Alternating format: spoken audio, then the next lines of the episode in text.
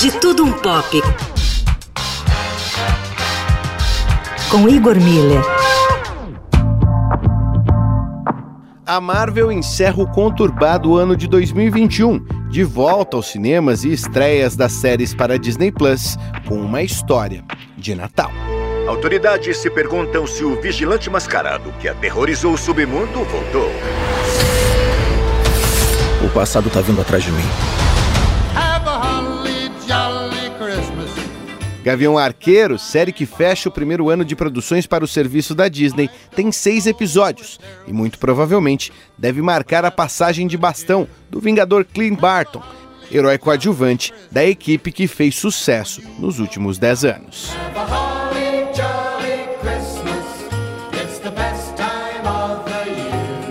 As pontas soltas deixadas nos últimos filmes da série Vingadores devem finalmente apresentar o desfecho, envolvendo a família, ponto recorrente em outros momentos em que Gavião Arqueiro aparece nos filmes, e a relação com a Viúva Negra, personagem de Scarlett Johansson, que se sacrifica em benefício do arqueiro da Marvel. É pra gente se preocupar? Não, não, não é nada. Eu volto pro Natal, tá? Eu prometo.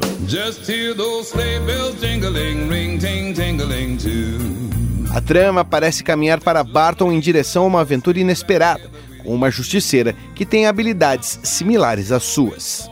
Kate Bishop, personagem que nos quadrinhos assumiu o manto de Gavião Arqueira, aparece nos trailers como uma imitadora do herói, no momento em que Thanos derrota os heróis. O arqueiro se tornou na época um justiceiro assassino, conhecido nos quadrinhos como Ronin.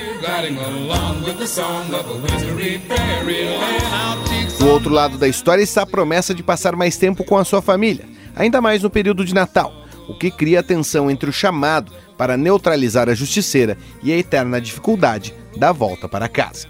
Por outro lado, também tudo indica que Gavião Arqueiro deve ser caçado por Helena, a irmã da Viúva Negra, que busca sem muita distinção um culpado para a morte de sua irmã. Gavião Arqueiro! E quem é você? Algumas pessoas dizem que eu sou a maior arqueira do mundo. Você é uma dessas pessoas? It's the most wonderful time of the year. Aparentemente sem grandes pretensões de conexões com o universo cinemático da Marvel, a minissérie deve terminar próximo à estreia do terceiro filme da saga Homem-Aranha produzido pelo estúdio, o que gera muita expectativa, bem como também o universo pé no chão de um herói sem grandes poderes pode ser a porta de abertura para muitos heróis como Demolidor e outros tantos que já foram caracterizados pela Netflix e agora podem ganhar nova versão.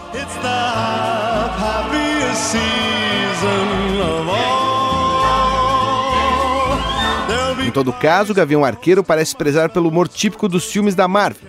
De quebra, abre espaço para os filmes de Natal, categoria clássica do cinema de entretenimento e que parece ter perdido espaço em Hollywood.